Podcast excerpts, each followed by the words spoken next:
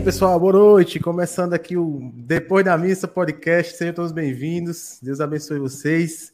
E agora sim, hoje vai. Hoje eu estou aqui mais uma vez com o Ricardo, né? O Ricardo, fundador da comunidade Obra Rainha dos Anjos, meu amigo, um pai espiritual, um cara que eu admiro demais. Mas eu vou deixar que ele se apresente aí para vocês. Ricardo, fica à vontade. Oh, boa noite, Júnior. Deus abençoe. Que alegria estar mais uma vez aqui, hein? Dessa vez dá certo, né, Júnior? Bom, uma alegria estar aqui partilhando um pouco, né, com vocês. E meu nome é Ricardo Monte, como o, Julinho, o Júnior falou, né? Eu faço parte da obra Rainha dos Anjos, essa obra que se confunde um pouco com a minha história pessoal de vida, né? Quando eu não tinha nada para oferecer, né, o Senhor me pediu algo. E eu fui dócil para iniciar, né? E com a minha esposa, depois vieram filhos espirituais, e a obra está aí, como esse pequeno embrião no seio da igreja, né? buscando fazer a vontade de Deus. Né? Nós trabalhamos com acolhimento de dependentes químicos e alcoolistas em situação de rua. Então, trabalhamos para esse público, mas não apenas para esse público, né? É uma obra de evangelização. É uma obra que nasceu no coração pulsante eucarístico de Jesus, a pedido de Nossa Senhora. Foi justamente isso que eu escutei de Nossa Senhora quando eu estava caído, né? Quando ela, por meio de minha esposa, né, olhando para um quadro que vertia lágrimas, né? É, ela perguntou: já não está na hora de você fazer algo por eles, né? Fazer o quê? Não tinha nada para oferecer. Mas quando nós não temos nada, Deus passa a ser o nosso tudo. E é a melhor coisa que tem, porque aí nós somos livres para fazer a vontade de Deus. Por isso que os pequeninos, os pobres são tão livres, porque nada os prende, né? Então, a obra se confunde um pouco com a minha história de vida, nós vamos conversar mais um pouco sobre isso, né? E hoje eu estou aqui em Fortaleza, né? Estamos num processo de transição, cheguei agora da, da, da, da sede lá da obra lá aqui em Fortaleza, né? Estamos no novo endereço, abrindo também um centro social lá no bairro do Serve Luz, né? São missões que o Senhor tem nos pedido. E estamos aí pertinho do Júnior, né, na Diocese de Iguatu, com duas casas, uma em, Deputado Irapampieiro, mais precisamente no distrito de Betânia, né, no município de Deputado Irapampieiro, ali entre Milhã e Irapampieiro, né, com a casa masculina de acolhimento, e Iguatu temos a Casa das Meninas, né. Então é isso, é um pouco aí, então a alegria estar aqui com vocês, partilhar, né? Esse bate-papo eu já sei que vai ser bom demais, viu? Ricardo, eu agradeço demais a presença, a disponibilidade, cara. Você sabe que, em palavras mais simples, eu sou seu fã, você sabe disso. É, como tu disse, né? A obra meio que se confunde né, com a tua história, com a tua vida, né? Porque, querendo ou não, a, a, a eu sempre digo isso para os meninos quando eles me procuram aqui, sabe? Eu digo que a, é, a obra ela tem que parecer com o fundador, né? Ela se confunde com o fundador e as ovelhas necessariamente se confundem com o fundador, né? Elas têm o cheiro do pastor. E aí, Ricardo, é, se tu puder recontar, porque eu acho que o pessoal não, não, perdeu o começo, reconta aí de forma resumida a tua história, que eu sei que, que vai impactar muita gente aí que vai escutar isso depois. Bom, eu, eu, eu, eu sou filho de. Nasci no berço católico, né, Júnior? Eu sou filho de pais, né, que um homem e uma mulher de joelhos dobrados no chão, assim, que meus pais, os dois, sempre tiveram a sua vida de oração. Meu pai era ex-seminarista jesuíta, quando saiu do seminário, depois de alguns anos conheceu a minha mãe, né? Depois ele se tornou piloto de avião, né? Hoje ele está voando, né? No céu, que é a nossa meta é o céu, o alvo a ser atingido. E meu pai foi esse homem que me deixou algumas coisas, mas o maior bem, a maior herança, eu diria não a maior, mas a herança, foi Jesus. Ele foi um homem que eu pequenino, né, no final da Santa Missa, pequeno do tamanho do meu filho, acho que seis anos, né, final da missa na capela de Santa Luzia, aqui próximo aí, com o padre Frota, que era amigo nosso, ele disse, vai lá no padre e pede para te mostrar Jesus. Eu fui lá, né, puxei a batina do padre, tinha acabado a missa, ele estava ajeitando as coisas, pouca gente na igreja, e ele me leva no sacrário, o padre abre o sacrário e me, apresenta Jesus. Naquele momento eu não entendi muito, né? Como se dissesse, esse aí é Jesus, não é? Mas ficou gravado no meu coração. né? É, mês de maio, meu pai e minha mãe, né? É, novenas, depois minha mãe colocava eu e meus irmãos em cima da cama, cânticos marianos, estudei em dois colégios católicos, Nossa Senhora das Graças, da congregação Corte Mariana, onde o fundador é padre é, Júlio, né, Maria de Lombardi, e no Santo Tomás de Aquino, né, que fica ali por trás do Santuário de Fátima, quem conhece de Fortaleza. Então, eu estudei nesses dois colégios, foram os únicos colégios que eu estudei na minha vida, né, aula de educação religiosa, né? A gente ia entrando na capela, o professor dizia silêncio, apontava para o sacrário e dizia ali está Jesus, né? Para onde eu me virava tinha imagem de Nossa Senhora. Então, isso, minha infância, né? Primeira infância, segunda infância, pré-adolescência foi marcada, permeada por essas experiências, né?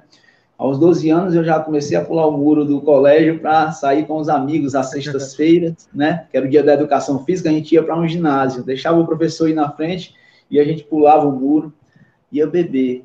Então começou com uma aventura, né? Com a curiosidade de experimentar coisas novas, é, aquela coisa do proibido, né? Que tantas vezes atrai, né? Aquela coisa é, da gente da aventura realmente assim, né? E um pouco da questão da contracultura, assim, que nessa fase vai chegando um pouco da rebeldia, né? A gente vai querendo, como minha mãe fala, né? Querendo engrossar o cangote, né? E a gente vai querendo né, enfrentar os pais, né? E tudo mais. E eu vivi isso, mas muito precocemente, porque eu andava com pessoas mais velhas, né? Então, eu tive tudo isso. Já nessa época, eu já pegava onda desde pequeno, novo, caso que meus primos pegavam onda, é, meu irmão, meus irmãos pegavam onda, então eu comecei a, a surfar muito cedo. Mas assim, o surf é um esporte muito saudável, né? Hoje nós vemos aí, inclusive está tendo uma etapa do Mundial em Pipeline agora, né? No Havaí, estava acompanhando ali um pouco. E nós vemos campeões mundiais brasileiros, né? naquela época não tinha isso, era tão difícil, né?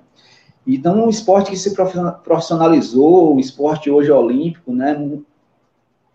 Jovens muito saudáveis, verdadeiros atletas, né?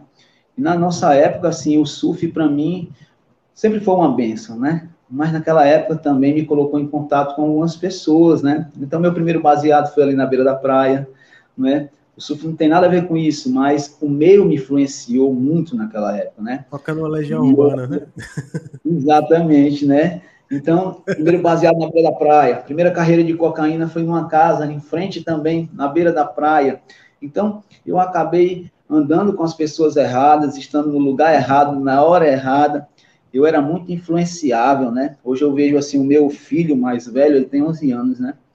E a gente tem muito cuidado com ele, porque a gente nota que ele é muito, assim, se ele colar de lado de, de pessoas que estejam caminhando, falando coisas boas, buscando Deus na igreja, na comunidade, ele está ali.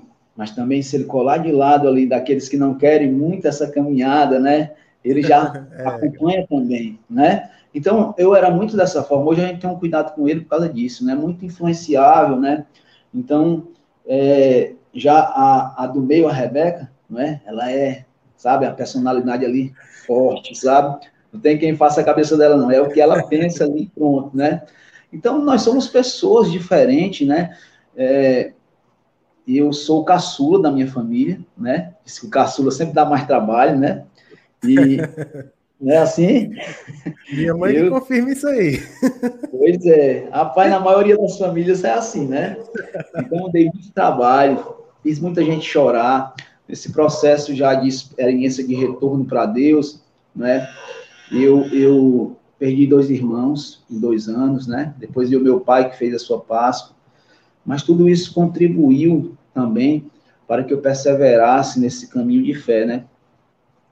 É um tempo de apostasia, né, Juninho? Assim, quantos estão fazendo o caminho contrário, abandonando a verdadeira fé? E é eu louvo e bendigo ao Senhor por cada pedra de crack fumado, parece loucura. Porque foi justamente isso, né? Foi essas pedras, como aquelas pedras que ia iam apedrejar, né, iam ser lançadas naquela, naquela mulher pecadora, mas que acabaram lançando ela nos braços de Jesus. É como Lázaro, lá em João 11, né? Quando vai dizer assim: Esta enfermidade não tem por finalidade a morte, mas por ela será glorificado o Filho de Deus, né? Muitas vezes o Senhor não é vontade de Deus, mas Deus permite, né? E aquilo que parece o fim é o início de um novo tempo, de uma nova vida. Foi assim com Jesus na cruz. Parecia tudo perdido, né? Eu fiz tanta gente chorar. Minha mãe, 17 anos, né? 17 anos nas drogas, 17, 7 no crack. E nós vemos que valeu a pena. Cada vez que ela se ajoelhou e me consagrou a Nossa Senhora. Cada oração, as lágrimas de uma mãe é uma violência ao coração de Deus, né? Então, eu tive a oração do meu pai, da minha mãe, dos meus irmãos. Meu último irmão que faleceu, ele entrava dentro da, das comunidades, da favela, de madrugada eu fumando pedra, olhando pelo buraco da fechadura, assim, assustado dentro dos barracos, e eu via ele passando. E quando, muitas vezes ele me encontrava, quando eu chegava em casa depois de uma semana, 15 dias, ele me balançava, chacoalhava e dizia: Olha o que você está fazendo com a sua vida, né? Olha o que você está fazendo com, com a nossa família, com os nossos pais. Então, esse meu irmão, ele tem um papel fundamental, assim, na minha vida, assim como os demais, como minha mãe, como meu pai, como uma Karina, né? Que veio com essa coluna, esse sustentáculo que Deus mandou, né? E, e daí, é, é é bem, eu, vou, eu vou te interromper bem rapidinho, para poder a gente abrir só um, um parêntese rápido. Que às vezes o pessoal esquece que não é só a pessoa que usa que se machuca, né, Ricardo? É, é, às vezes o pessoal, hoje em dia o pessoal quer normalizar tanto, quer romantizar tanto a, a, experiência de droga, que esquece que o cara que é viciado, o cara que é dependente, ele não, ele não se machuca sozinho, né? Assim, eu, eu vi até uma reportagem, uma mulher dizendo, ah, porque ele, se se machucasse sozinho era bom. Não, não é bom que a pessoa se machuque, não é bom que aquela pessoa sofra, mas é uma realidade de que a pessoa que hoje é dependente químico, ele traz com ela muita gente, né? É. Existe até algumas pesquisas, né? Tem uma pesquisa, inclusive, que diz que um dependente químico, no mínimo, não é? Ele mexe no mínimo, com quatro pessoas, ou seja, com os codependentes, com os familiares. E essa pesquisa, para mim, é furada, né? Um dependente químico, ele, ele, ele, acaba atingindo uma rua inteira, um bairro inteiro, não é só os familiares, não só os codependentes, né? Claro que a família está ali, né? A codependência é, é, terrível, porque muitas vezes eles estão mais feridos, machucados, mais enfermos do que o próprio dependente químico, ou tanto quanto, né? Porque enquanto você está ali, né? Usando, né? Eles estão ali na lucidez, ali esperando, aguardando o filho, o esposo, não é? O, o, não sei, a filha, estão ali, o irmão, esperando chegar em casa, não sabe se o traficante matou, se está preso muitas vezes, porque né, eu tive a graça de, de ter um vínculo muito forte, um vínculo familiar muito forte, né? Porque a minha segunda casa passou a ser as ruas, né, os trilhos. Na, na, minha época, nós fumávamos muita pedra no trilho, então a gente colocava um lado do trilho e do outro papelões e o mato crescia. A gente passava dias ali na, em cima do papelão, embaixo dos matos, não é? nas laterais dos trilhos. Né? Quando a gente via que ali estava um pouco, polícia estava indo, a gente ia para dentro dos barracos, né? Tinha barracos que ficava 12 homens usando dizer que estava internado, porque realmente você fica internado ali vários dias usando droga, a gente deixava para sair, durante o dia não saía, mas durante a noite a gente ficava feito zumbi de uma favela para outra. É bem assim, é, é, é, eu só andava durante as madrugadas, viu, Júnior? Não conseguia olhar nos olhos dos meus pais, dos meus irmãos, tinha vergonha, culpa, não é? Então, é, é, a gente foge realmente, quando a gente está nas trevas, a gente foge da luz, não é? Então, é, assim, é é, me lembro muito de Adão e Eva, nossos primeiros pais, né? Eu fugia de Deus, me escondia, né? E aí, Ricardo, é, vamos, vamos, vamos, vamos, dando uns pequenos saltos temporais, porque são coisas importantes que eu não posso deixar passar, tá certo? Porque eu conheço um pouquinho da tua história, e aí tem coisas que realmente mexem comigo ainda hoje, quando eu escuto você falar, quando eu escuto... E eu sei que, cara, vai impactar muita gente aqui. Uma das pessoas que eu sei que foi, lógico, sua família foi muito importante no, no processo, né? Tem, você sempre conta o episódio, né? Que sempre que você chegava, sua mãe deixava lá a sua rede, né? Todos esperando lá em casa e tal. Mas uma pessoa que com certeza fez muita diferença aí na tua vida foi a Karina, né? A tua esposa. Demais, demais, né? Demais. É, Deus me presenteou com mulheres, né? Mulheres de Deus. Eu tenho duas mães aqui na Terra, né? Uma, infelizmente, está hoje ali, ou felizmente, nós somos muito limitados, né? Mas ela teve alguns meses atrás, uns cinco meses atrás, um AVC isquêmico e ficou com sequelas. Ela tem 93 anos, né? Minha segunda mãe, né? Que foi me pegar na maternidade, eu e meus irmãos. E hoje ela está ali, né? Embaixo, ali no quarto sendo aspirada todo dia por sonda, né? Não fala, não interage, não sabe até que ponto ela a compreensão dela, o grau que ela está compreendendo. Tem dia que passa o dia todo dormindo, mas às vezes acompanha com os olhos, né? Então ela está ali naquela purificação, né? Quando Deus permite algo desse tipo, é para purificação não apenas dela, mas nossa também, né? É uma oportunidade de nós amarmos mais um pouco e refletirmos, né? Então, eu tenho essa minha segunda mãe, a minha mãe biológica, né, que está viva, uma mulher de oração, mas depois dessas duas mulheres, né, veio a Karina, né? Estou falando aqui na Terra, porque Nossa Senhora, né, ela sempre esteve comigo, né? Então, assim, a Karina, ela veio no, no primeiro grupo de oração que eu participei, né?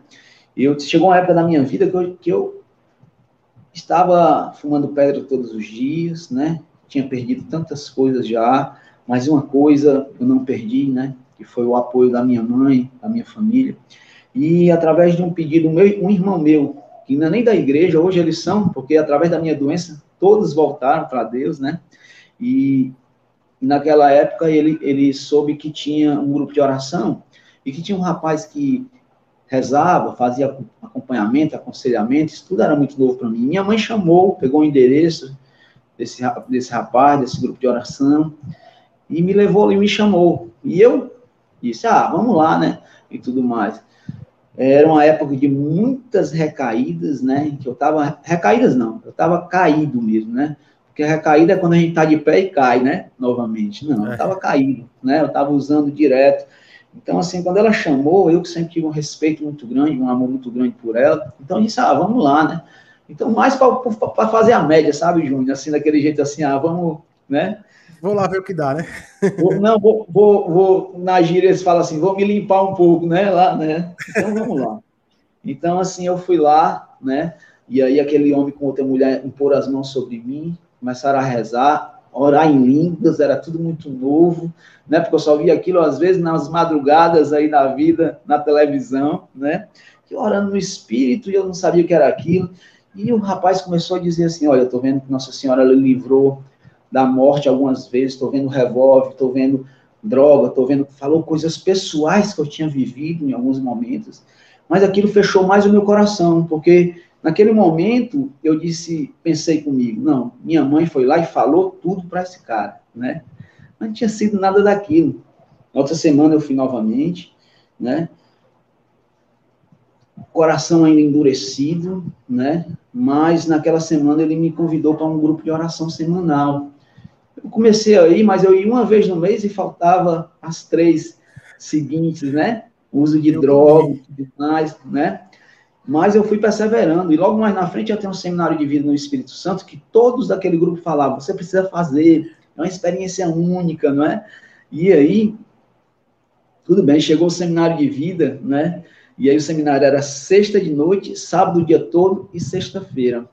Eu, sexta-feira, nem apareci usando droga. Sábado também nem passava. Cheguei, virei de sábado para domingo, cheguei 10 horas da manhã do domingo, né? Mas Deus é maravilhoso, né? Deus não perde tempo. E aí me pegaram lá, me colocaram, já já estava no momento da efusão, todo mundo rezando, as filas formadas, me colocaram numa fila lá e eu naquela como diz por aí, naquela rebordosa do dia seguinte, naquela ressaca toda, né, virado de fumar pedra, de beber, estava ali. Aquela mulher ficou rezando ela e outra meia hora, com as mãos impostas sobre mim. Menino, não senti nada.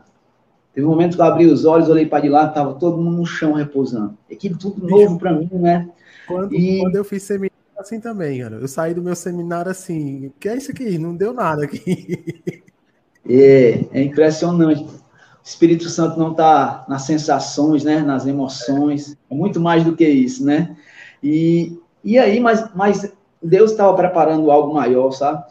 Eu não, não tinha entendimento naquele momento, mas quando eu saí daquele seminário, naquela semana, depois de anos, eu voltei para o sacramento da reconciliação, foi minha primeira confissão. Eu fui para a missa, para missa vários dias seguidos naquela semana, né? Então, aí o rosário voltou a estar nas minhas mãos, né? Então, o gosto, o desejo pela oração, né, pela Eucaristia, pela palavra de Deus, alguma coisa tinha mudado, mesmo sem eu sentir. E no outro final de semana, iniciava a oficina dos dons. A primeira, o primeiro, me lembro que naquele, não, não sei se era o primeiro dom que estava sendo exercitado, mas eu me lembro bem que era o dom da profecia que estava sendo exercitado naquele momento. E naquele momento, eu estava lá em oração, a mulher saiu lá do canto dela, pôs as mãos sobre mim. Até hoje eu tenho essa irmã, um carinho enorme por ela. Ela foi muito usada por Deus. E quando aquela mulher impôs as mãos, antes mesmo dela falar, eu já repousei e eu chorava copiosamente, soluçava, né? Caí no chão, passei meia hora, e aquela mulher, ela profetizava e dizia assim, meu filho, eu permiti que você passasse por tudo isso para que hoje você estivesse comigo. E finalizava dizendo, o amor pode tudo, né? E ali, né, Pronto, ali o Ricardinho, como era conhecido, até hoje alguns me chamam, né? Ricardinho ali foi sepultado e nasceu o novo Ricardo, né? Ricardo, vamos abrir, vamos abrir outro parênteses aqui, tá certo? Porque eu, eu, eu vou lembrando das coisas e vou, vou vai me, me, me incomodando, cara. Uma das coisas que me incomoda hoje em dia, Ricardo, e eu não sei se você vai concordar comigo, que assim, nós tivemos experiências de, de, de seminário de vida. Eu sou fruto de um retiro de carnaval, mas eu fiz seminário de vida. E na, na, nossa época, eu vou dizer na nossa época, porque eu fiz seminário de vida, foi há 11 anos atrás. O seminário de vida ele tinha um sentido de impactar de verdade. Então era um final de semana focado em, em falar o querigma, em clamar o Espírito Santo de forma muito, muito focada, né? muito poderosa. Hoje, por exemplo, são nove semanas, Ricardo. E eu, eu vou lhe fazer uma pergunta extremamente hipotética, tá certo? Se fosse hoje, Ricardo, de verdade, nove semanas, cara, tu tinha ido? Não, não, não. não. Eu acho assim, é. cara, é difícil demais pegar uma pessoa com nove semanas, porque tem é todo um caminho que você traça, né? Assim, a ideia do seminário de vida é um roteiro que você leva a pessoa a ter uma experiência seguida da outra, seguida da outra, seguida da outra, seguida da outra, para terminar com para ter o ápice na efusão do espírito, termina ali com, com, falando de comunhão entre os irmãos.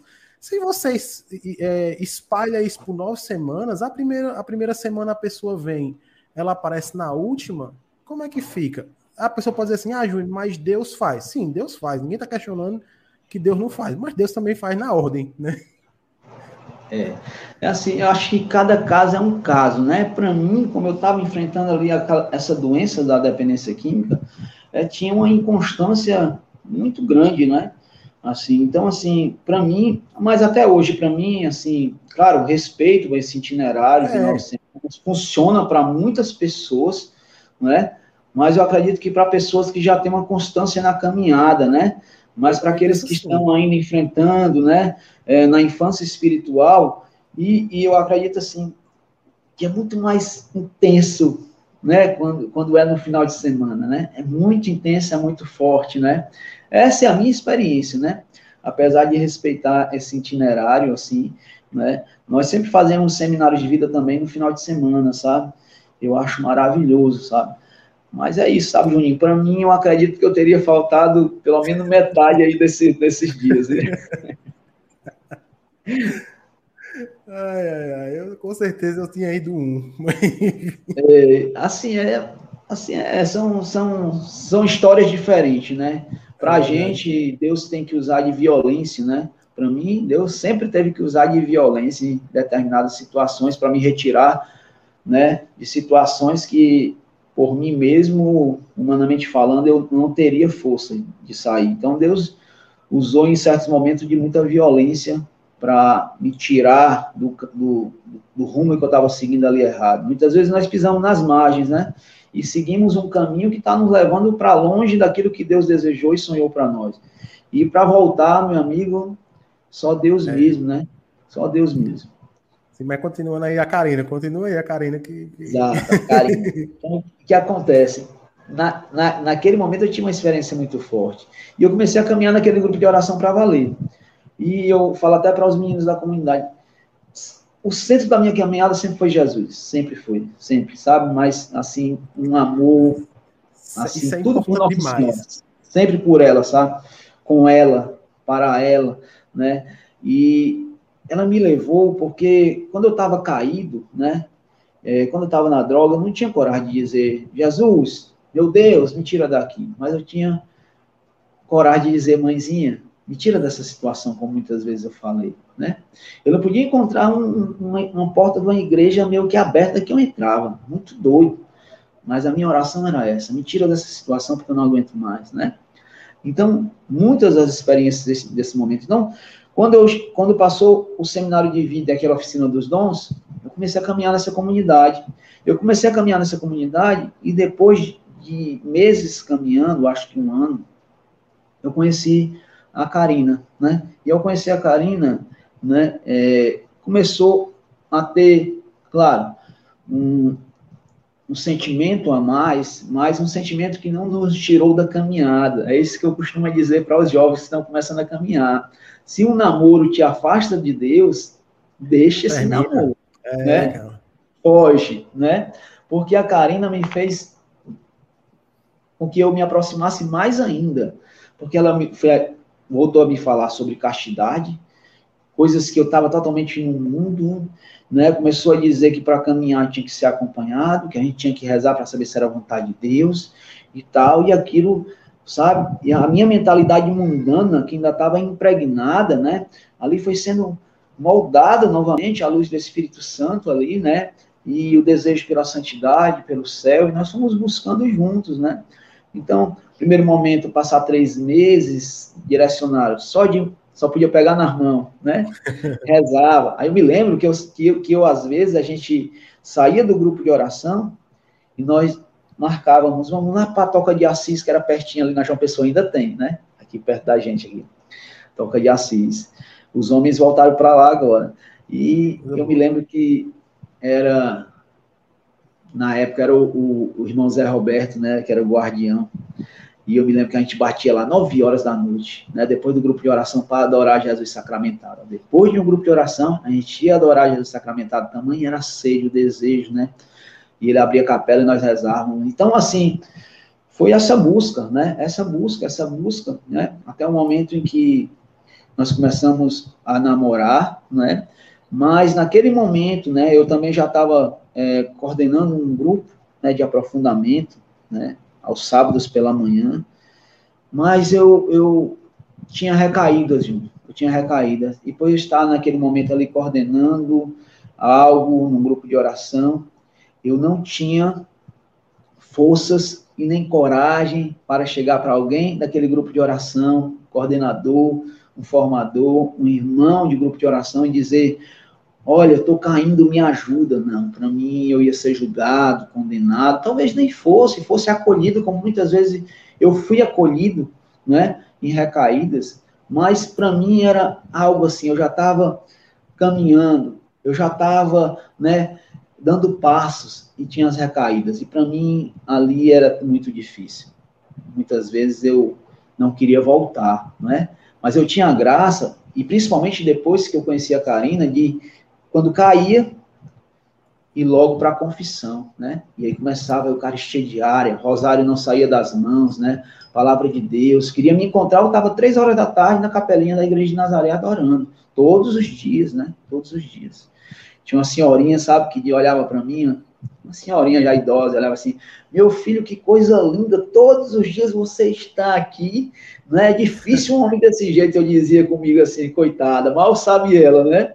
Porque muitas Nossa. vezes eu vi de quedas, né, horríveis, né?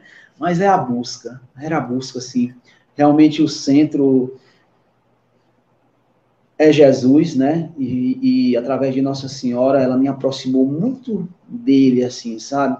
um, me fez uma alma eucarística, desejosa. É, Júnior, hoje eu sinto falta, não é, do, não era porque era apenas o primeiro amor, mas eu sinto falta do desejo e da fidelidade que eu tinha. Claro que hoje eu tenho minha oração pessoal, minhas orações, minha busca, não é?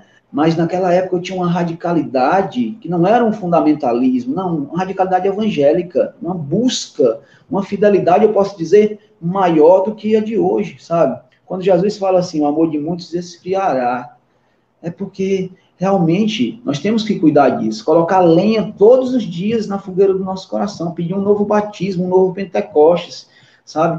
Porque senão nós vamos perdendo essa radicalidade evangélica, vamos deixando o relativismo, não é?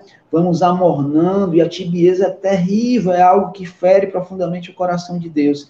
Então, é, a Karina chegou naquele momento, me aproximou mais ainda de Jesus, né? E numa, na minha última queda, eu estava dentro de uma comunidade chamada Carandiru, né? Inclusive era onde a Manu veio, onde a Manu mora, né? É, Morava, é. né? Morava, hoje ela está aí do Iguatu para honra e glória do Senhor. E eu estava lá com já três dias, estava com mais dez pedras na mão, estava eu e outro dependente químico, né? Marquinhos, já falecido hoje. E passou duas ministras extraordinárias da Sagrada Comunhão, com a bata do mestre, e um irmão, não é? Com a Sagrada Escritura na mão, passando. E eu, desejoso, muito doido, já há três dias, com dez pedras na mão, eu parei aquelas mulheres e disse, vai ter adoração? E elas disseram, não, filho, vai ter celebração da palavra, vem com a gente. Aí apontou para um dia C, no bequinho lá, e eu olhei para aquela mulher e disse, eu não posso, eu estou no pecado. E saí. Né? Hoje elas são grandes irmãs, né? Elas depois me contaram que pegaram o terço, os três, e começaram a interceder por mim, me entregando a Nossa Senhora. Mas então, começou a celebração, Júnior, e minhas pernas paralisaram de longe olhando aquela celebração. Não consegui dar mais um passo. Eu já ia para o trilho fumar. E aquele irmão dizia, aí, cara, tá ficando doido e tal, não sei o que mais. Para ele sair, eu peguei uma pedra daquela, dei na mão dele para ele fumar e fiquei com nove ali. E começou a celebração, né? Para mim, em muitos momentos as lágrimas desciam, mas o momento mais doloroso foi o momento da, da comunhão, né? Da comunhão. E eu não podia ir, eu tinha total situação, né? É, é, compreensão de que eu não podia porque estava em pecado.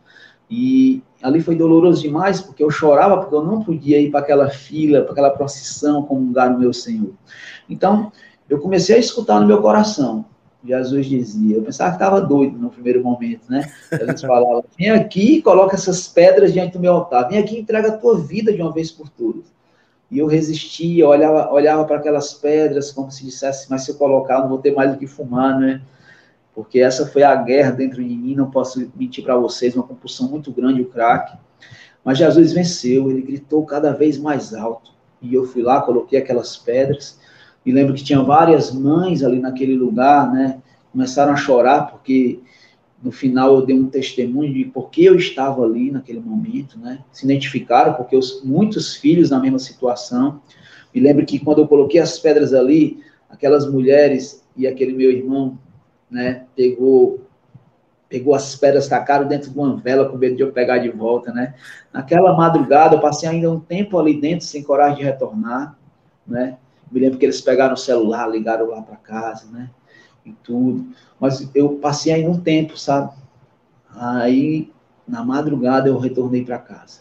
Quando eu retornei para casa, mais uma vez, uma rede armada, né? Um quadro de Nossa Senhora de Fátima que vestia lágrimas, né? Que até hoje eu tenho, né?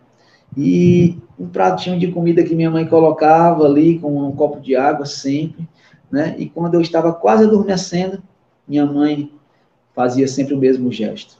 Sentia as mãos dela, ela de joelho a me consagrar a Nossa Senhora. Né?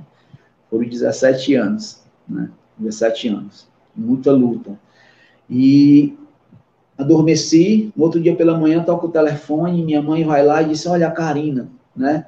Eu ficava muito depressivo, sabe? É, fechava os cochilhos, ficava no escuro depois de uma queda, não conseguia falar com ninguém. Mas aí a minha mãe, a Karina, vai falar contigo. Aí entrou, ela sabia se não fosse assim, eu não iria atender, né? Já deu o telefone. E eu peguei o telefone, olhando para aquele quadro de Nossa Senhora, eu disse assim: olha, nós vamos precisar acabar porque eu vou te fazer sofrer. Aí ela disse, eu posso te perder até para outra pessoa, mas para o mundo e para as drogas eu não te perco. Né? Senti uma grande força e eu disse para ela, eles estão todos morrendo. Porque aqueles irmãos, aquilo para mim que era indiferente, porque muitos que passaram madrugadas ali, o dia comigo ali naquele trilho, né, para lá e para cá, é, uma favela para outra, fumando pedra, indo buscar e tudo mais, eram pessoas que eu conhecia há muitos anos, algumas porque eu passei também pelo tráfico, eu me, me envolvi é, profundo, né, fiz as duas casas do meu pai, boca de fumo, chegamos a sair em, em, programa policial na época, porque fomos pegos dentro da casa do meu pai, né, então assim, eu, eu, eu me envolvi bem, sabe? Mas há tempo Nossa Senhora sempre me livrou de muita coisa, muita coisa. E naquele momento, eu olhando para ela, eu disse: eles estão todos morrendo, né? E ela me falou, né? Ela não, Nossa Senhora por meio dela. Eu olhando para aquela imagem que vestia lágrimas, ela disse assim: já não está na hora de você fazer algo por eles, né? Ali eu não consegui mais falar, não foi a Karina, né? Foi Nossa Senhora me pedir por meio dela. Eu desliguei o telefone, ela não entendeu nada naquele momento. Eu tive uma experiência no colo dessa mulher, né? E dali que eu não conseguia levantar para nada, eu de um salto, saltei daquela rede, liguei para um irmão que hoje mora em Cachoeira Paulista, né? Trabalha na Canção Nova. Tive com ele esses dias, há um mês e meio atrás, na Cachoeira Paulista. E a gente lembrava onde, quando tudo começou, né? E eu disse para ele, ó, dia 3 de maio nós vamos iniciar uma missão. Onde tiver um, um dependente químico, Jesus abandonado, desfigurado, nós vamos estar fazendo um grupo de oração. Você toca? Porque esse irmão toca muito e canta muito, né? E nesse dia nós começamos. No dia 3 de maio nós iniciamos, eu, ele, a Karina, mais algumas pessoas, os irmãos, né? Que estavam também nesse primeiro momento não no meio da rua no primeiro momento, mas no quintal da casa da minha mãe, com seis dependentes químicos. Naquela época, os que os mais difíceis lá de baixo, assim, próximo à minha rua, sabe? Muito difícil, todo mundo tinha medo de se encostar. E naquele primeiro momento, as experiências eram, foram profundas naquele primeiro dia, né? Abraçava Nossa Senhora, não queria soltar, as lágrimas caíam, um repousava, um tremia e tudo mais, manifestações do amor de Deus, né? E nós começamos, vimos que era vontade de Deus iniciamos. Padre Marcos veio nos visitar quando soube do grupo, né? E veio visitar e disse: "Ah, não, aqui não, vamos, vamos, vamos lá para e depois nós fomos nós saímos nas ruas, né, nas praças, mas o Padre Marcos nos levou a passar lá na região de Maria. Mas começou a crescer, crescer, crescer. Vinha pessoas que passavam pela recuperação em algumas comunidades, comunidades grandes. Na época vinha tanta gente, né? Inclusive irmãos da Fazenda da Esperança, tinha uma época que veio, que eu me lembro que o César era o coordenador lá da Fazenda na época, ele foi ver, eu quero ver para onde é que os ex da Fazenda estão indo, né? Porque eram muitos irmãos, até hoje eu tenho um carinho muito grande por eles, né? Fazem parte do GEV, do Grupo Esperança Viva, aqui em Fortaleza, muitos ex da Fazenda da Esperança, e naquela época, assim, a Fazenda foi um grande sinal para nós também, porque quando nós, nós começamos a ser formados naquilo tudo, né? Porque eu não sabia o que era a dependência química. Meu primeiro encontro foi num grupo de oração em que as pessoas não sabiam. Muitos se levantavam, né? É, colocavam a mão sobre mim e diziam, o Senhor está te libertando. Eu digo, glória a Deus, o Senhor está me libertando. Mas no outro dia eu caía, né? Então, será que o Senhor está brincando, né? Mas não é, a dependência química não é assim, né? Deus não, Deus pode curar instantaneamente qualquer doença, qualquer enfermidade. Nós não podemos anular, nem muito menos né, minimizar o poder de Deus. Ele pode curar instantaneamente, né? mas a dependência química e o alcoolismo, Deus não tem trabalhado assim, porque Ele não quer nos perder. Se o Senhor tivesse me curado instantaneamente, né, falar em cura é até difícil, né, humanamente falando, porque a Organização Mundial de Saúde diz que não tem cura a dependência química ou alcoolismo, né? Mas o nosso Deus tem sim, mas ele não tem trabalhado, é tem. né? Mas não tem trabalhado com curas imediatas, mas mediatas, né? Não instantâneas, mas progressivas, através do meio que a mãe igreja dá. Por isso que eu digo, funcionou para mim, foi confissão, eucaristia, grupo de oração, adoração eucarística, missa diária, oração pessoal, palavra de Deus, rosário. Meu irmão, Jesus é o remédio de imortalidade, foi ele que me levantou. Então, eu E quero aí, dizer. Ricardo? Pode dizer, Juninho. É, tu, eu, eu, eu gosto muito dessa, dessa história tua, porque, primeiro, que é, é muito forte, cara. É muito forte saber que Deus, é, ele jamais esquece dos seus, né? Independente de onde, o seu, onde ele esteja, Deus sempre quer, nos quer para ele. Mas aí, Ricardo, nós somos de um meio, nós somos de um meio carismático, que nós muitas vezes nos orgulhamos de ser como é que eu posso dizer, a diferença de si, o pessoal que mais evangeliza, e eu tenho minhas discordâncias a, a, a respeito disso. Mas você, na tua história, dá para ver que quem tava lá na favela não era o carismático. Né? Quem tava lá na favela eram as veinhas ministras da Eucaristia. Né? E aí, bicho, a pergunta que eu quero te fazer é, é muito simples, cara.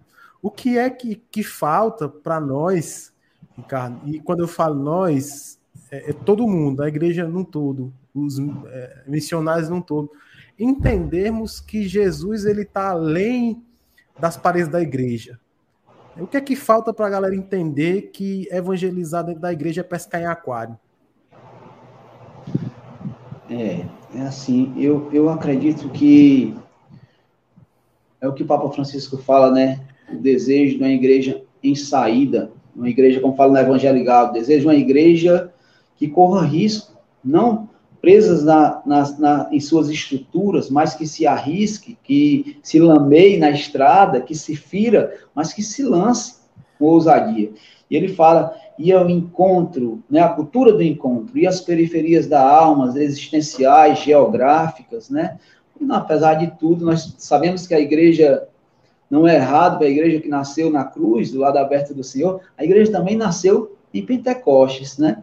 Em saída, né? Em saída. Então, assim, é, em algum momento, da, é, nós, nós nos deixamos acomodar, né? Entramos na zona de conforto e, e, e, aí a indiferença chegou, né? A indiferença chegou.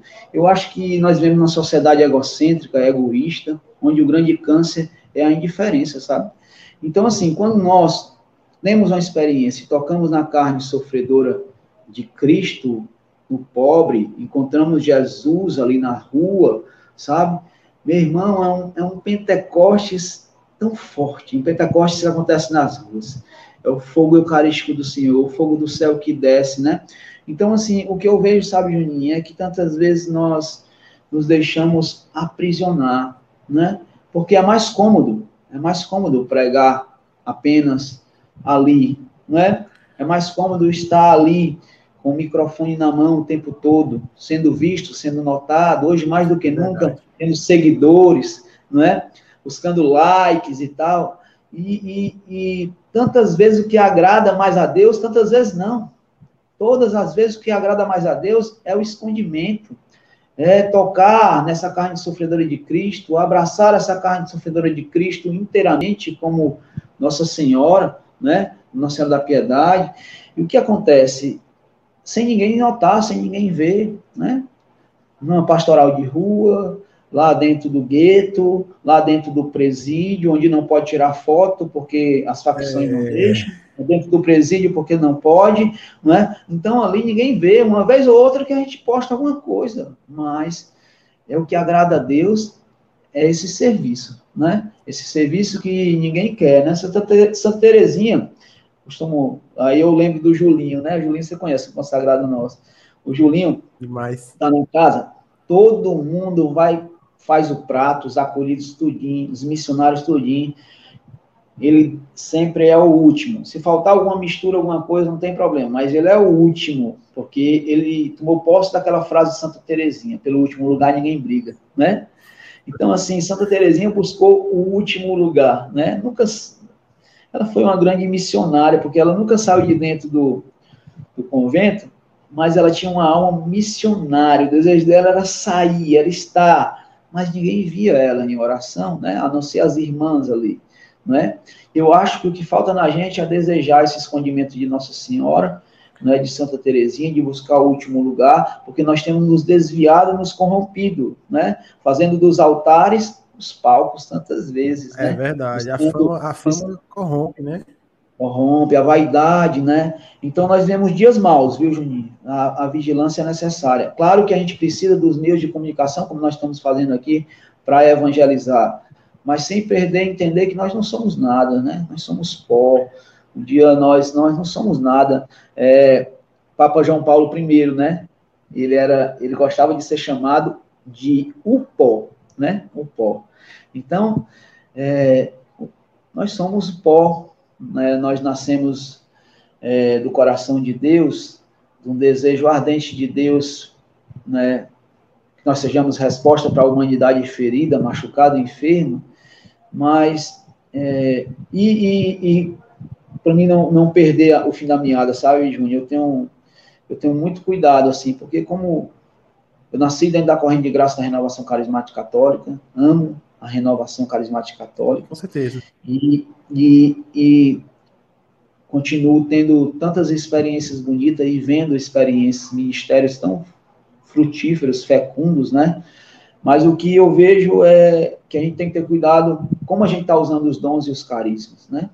É. É, se a gente não souber usar e usar com vaidade, aquilo pode levar não para o céu, né? Claro que é que são dons de serviço, é para o outro, não é para mim, né?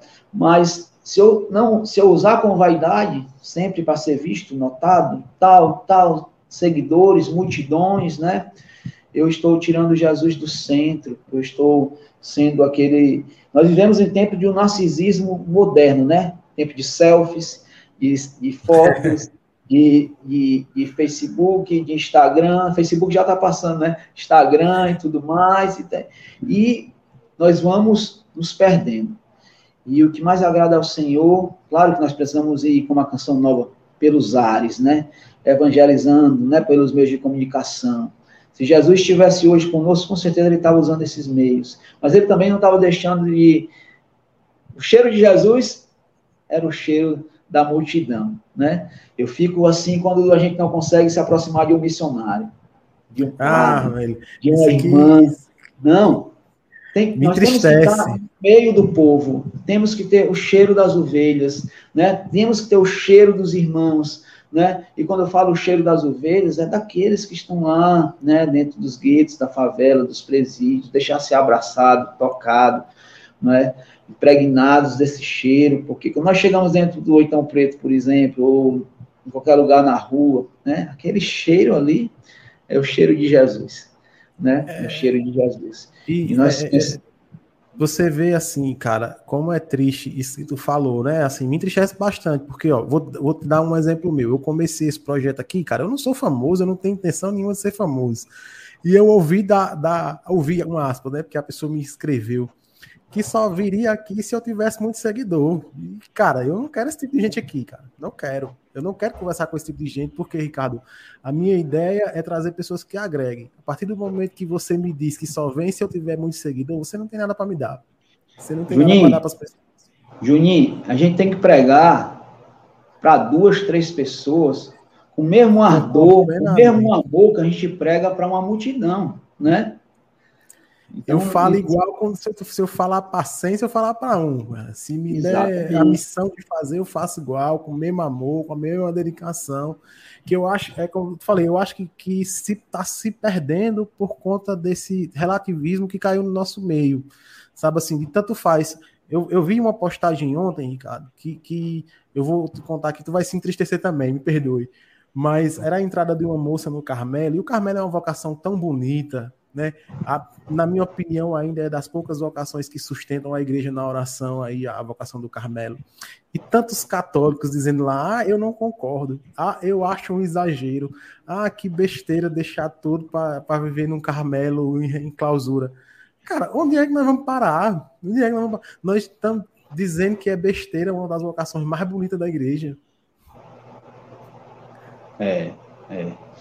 Mas é isso, né? Nós temos perdido muitas vezes a nossa identidade, né? A Juninha é muita oração e muita vigilância, sabe? E nós temos, como eu falava para um irmão esses dias, nós temos que tomar cuidado, porque aquele que está de pé, cuidado para que não caia. Então, é, é, se nós conseguimos enxergar isso, é para nós, que o Senhor quer que nós olhemos, para nós vigiemos também, não é? E, e, ajudemos os outros de alguma maneira, de alguma forma, de voltar aquilo que é essencial, não é? Aquilo que é essencial.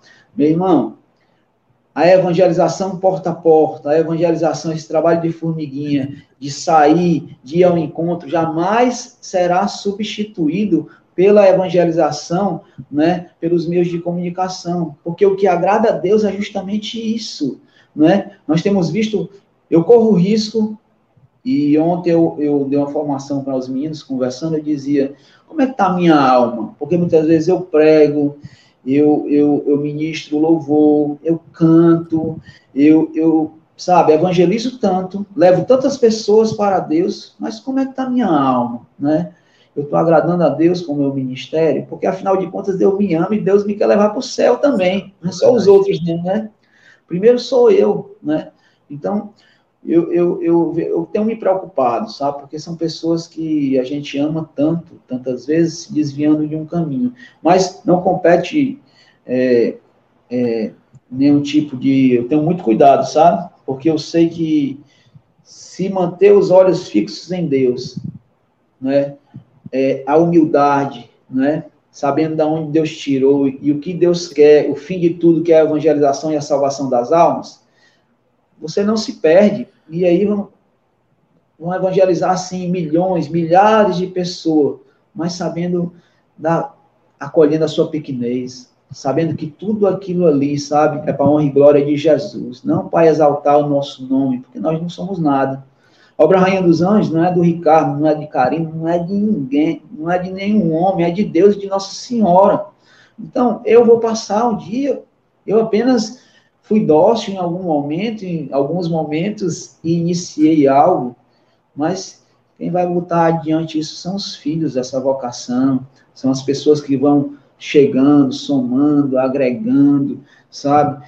E eu só posso dizer isso, sabe, Juninho? Olhos fixos no Senhor, né? Que o Senhor nos faça permanecer com o olhar fixo nele, naquilo que, que é essencial, que é a salvação das almas. Se não for para a salvação das almas, se for para o meu envaidecimento, se for para a minha vanglória, meu irmão, que a obra de Deus, né? A obra de Deus não para, mas que o Senhor me arranque daqui, né? Porque a gente tem que desejar o céu e levar os outros para o céu também. Eu também penso, penso dessa forma. Se, se qualquer coisa que eu faço, qualquer coisa que eu penso, é, no final for para que eu apareça, é melhor que Deus tire. Independente do que seja, independente do retorno que tenha, é, isso aqui não, não vai fazer sentido se, se não for o objetivo que Deus colocou no meu coração. Sabe, cara? Então, sim, por exemplo, sim. quando eu trago você aqui, quando eu trago o William, quando eu vou trazer o Beto, que é fundador de uma comunidade pequena lá no Juazeiro, comunidade Anauim, é para que as pessoas vejam que Deus tem feito a diferença. Sim. É para que as pessoas, talvez, Ricardo, uma pessoa aqui que esteja, sei lá, em qualquer lugar do mundo, te escuta falar, e, e, e, Deus suscite esse, o carisma da, da Rainha dos Anjos no coração dessa pessoa, né? A Sim. gente não sabe o que. O carisma é como uma folha no vento, né? Vai é. onde Deus quer. Né? Por isso que eu, que, que, que, eu comecei isso daqui. E aí, falando em carisma, cara, é, Ricardo, hoje, quantas casas a comunidade tem, Ricardo? E, e, assim, qual é o serviço principal da comunidade hoje? É, o nosso, o nosso, acho que o nosso, assim, nós podemos dizer assim, o principal serviço é o resgate e o acolhimento, né, de irmãos é, dependentes químicos e alcoolistas em situação de rua. Mas vai além, porque é, hoje nós, nós, o Ministério Cristológico da Comunidade está lá em Lucas 15, na parábola do filho pródigo, né? E hoje nós descrevemos, temos uma frase apenas para ajudar a descrever, porque é algo grande e profundo demais, né? Um carisma para a gente conseguir falar numa frase só. Mas nós descrevemos apenas para ajudar na leitura do carisma. Essa, é, hoje a, a frase que descreve o nosso carisma é revelamos a maternidade de Deus à humanidade desfigurada e unidos aos santos anjos somos testemunhas da ressurreição. Então, revelar essa maternidade de Deus, esse pai que, que acolhe o filho de volta, que corre ao encontro porque não quer perder tempo, assim como Nossa Senhora que subiu apressadamente a região montanhosa de exclusão, né, dos excluídos, dos invisíveis daquele tempo, lá para visitar a sua prima Isabel, aquela que necessitava. Ela correu porque ela não tinha tempo a perder. O pai correu quando viu o filho, sabe, cabisbaixo, ensaiou tantas coisas para falar, não é? Tão, tão envergonhado. E o pai, ele correu, abraçou, beijou, deu uma grande festa. Então, o que acontece é justamente isso. Né? Tantas vezes tem muitos que querem voltar, mas estão sem força. Nós precisamos, sem perder tempo, ir ao encontro. Correr, para abraçar, para trazer de volta, para dizer que, né, quanto, quanto tempo, né, Deus desejou que aquele momento de retorno, né, acontecesse. É, Júnior, quando eu falo isso, eu lembro de quantos filhos da igreja batizados na nossa igreja estão nas ruas, nos guetos, envolvidos no crime, né, sendo batizados em outras igrejas e tudo mais. Então, eu, eu, eu acredito que nós precisamos é, correr, não é correr, realmente tirar os freios, né? Tirar os freios. Então, Deus tem muita pressa, né? Deus tem pressa conosco. Quando nós vamos ao encontro de alguém que está na rua, na verdade, a maior pressa é com a nossa alma, porque quando eu toco naquele irmão, quando eu escuto ele, quando eu consigo enxergar, não é? Jesus, não é? O mesmo Jesus, claro que não perfeitamente como o que está escondido sobre o véu do sacramento, mas Jesus está escondido naquele rosto desfigurado, não é? Está escondido naquele irmão ali, que é invisível para tantos. Deus está me curando do, do câncer da indiferença, do egocentrismo. Está me fazendo sair de si, de si, né? Para tocar no irmão. E Deus, ele tem nos salvado, sabe? Salvado a mim, Ricardo. Sabe por quê, Juninho? Porque se não fosse os pobres, eu teria me desviado já fazia tempo. Uma vaidade nas pregações, no uso dos dons, dos carismas. Eu não quero isso para mim. E quando eu estou correndo o risco de perder, de sair desse caminho, de pisar nas margens, não é? Deus me traz de volta através dos pequeninos e dos pobres. Porque é isso, sabe? O evangelho é isso, não tem muito do que enfeitar. O evangelho é justamente isso. Então, no carisma Rainha dos Anjos, nós temos tudo, não é? Nós temos Jesus Eucarístico, a palavra de Deus, Nossa Senhora, os pobres. Aqui eu lembro do Padre Gilson, que faleceu alguns meses atrás, da, da, da Missão Belém, né? Padre Gilson, nós, nós conhecemos ele, né?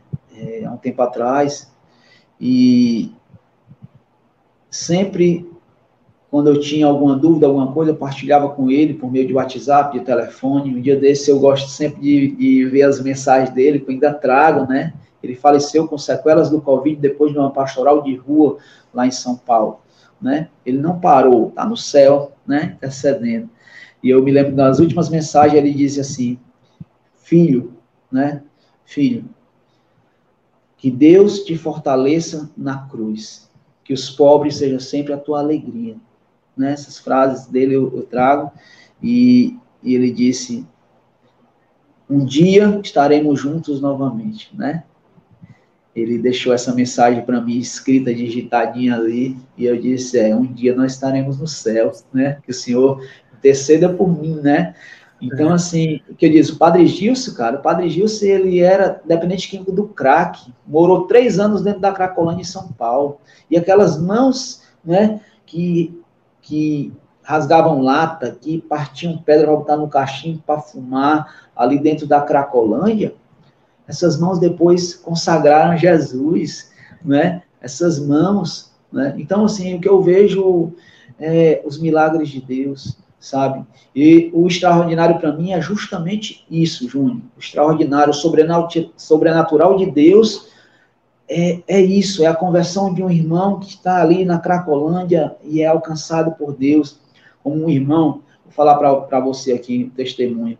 Hoje, é atual, viu? Nós fizemos um evento aqui, a Obra Lume fez um, o Com Deus Tem Jeito aqui esses dias, a, depois que nós chegamos a um mês e meio de São Paulo, logo na, duas semanas seguintes nós fizemos aqui em Fortaleza, né? E desse Quando Deus Tem Jeito, nós trouxemos 12 irmãos para a casa Manaim, ali em Betânia, Irapompia, na nossa casa. E, e alguns irmãos, sabe, histórias lindas, cara. irmãos que queriam se desligar, né, de facções, irmãos que queriam buscar a Deus. Um desses irmãos, né, é, é, tinha esse ardente desejo e, e ele era tão revoltado com Deus na rua, sabe? Vários não se perdoava por tudo de ruim que ele tinha feito durante anos. Quantas vidas ele tirou? Não é? Ele dizia para mim assim, né? É, dizia para mim, é algo tão delicado falar disso, mas é um testemunho. Ele dizia para mim, é, eu não sei quantas pessoas, né, quantos pais de família eu matei com mulheres grávidas e crianças que nasceram sem o pai por causa de mim. Eu não consigo me perdoar. Então, ele não conseguia se perdoar e a vida toda dentro da macumba, né, envolvido ali, muito dinheiro envolvido, muita coisa, mas aquele irmão, né, ele teve uma experiência com Deus ali naquele momento. Veio conosco, chegou na casa Manaim, foi lá para baixo, né, viu a gente falando em Nossa Senhora, em Nossa Senhora, em Nossa Senhora, né? E mais uma vez Nossa Senhora se apresentou a esses pequenos, né? E ele viu o Julinho dizendo: Olha, se tu não acredita, o Julinho é, é tem umas loucuras, né? A loucura santa, né? Porque o Julinho disse assim para ele: Se tu não acredita, coloca Nossa Senhora na parede, vai lá para ela, né? E, e diz: Se a senhora existe, aparece para mim, se revela para mim, mostra que a senhora aparece. E esse irmão, ele foi lá para baixo, onde tem a gruta, perto, perto da, da, da, do açude, e esse irmão colocou um bocado de pedra no chão, né? Colocou o joelho sobre o chão e na imagem Nossa Senhora disse: A senhora é, realmente existe, aparece para mim. Esse irmão teve uma experiência linda com ela, né? Linda, né? E esse irmão chora até hoje quando fala isso. Esse irmão, meu irmão, está numa caminhada linda, sabe? Linda. Ele e outros, né? Outros.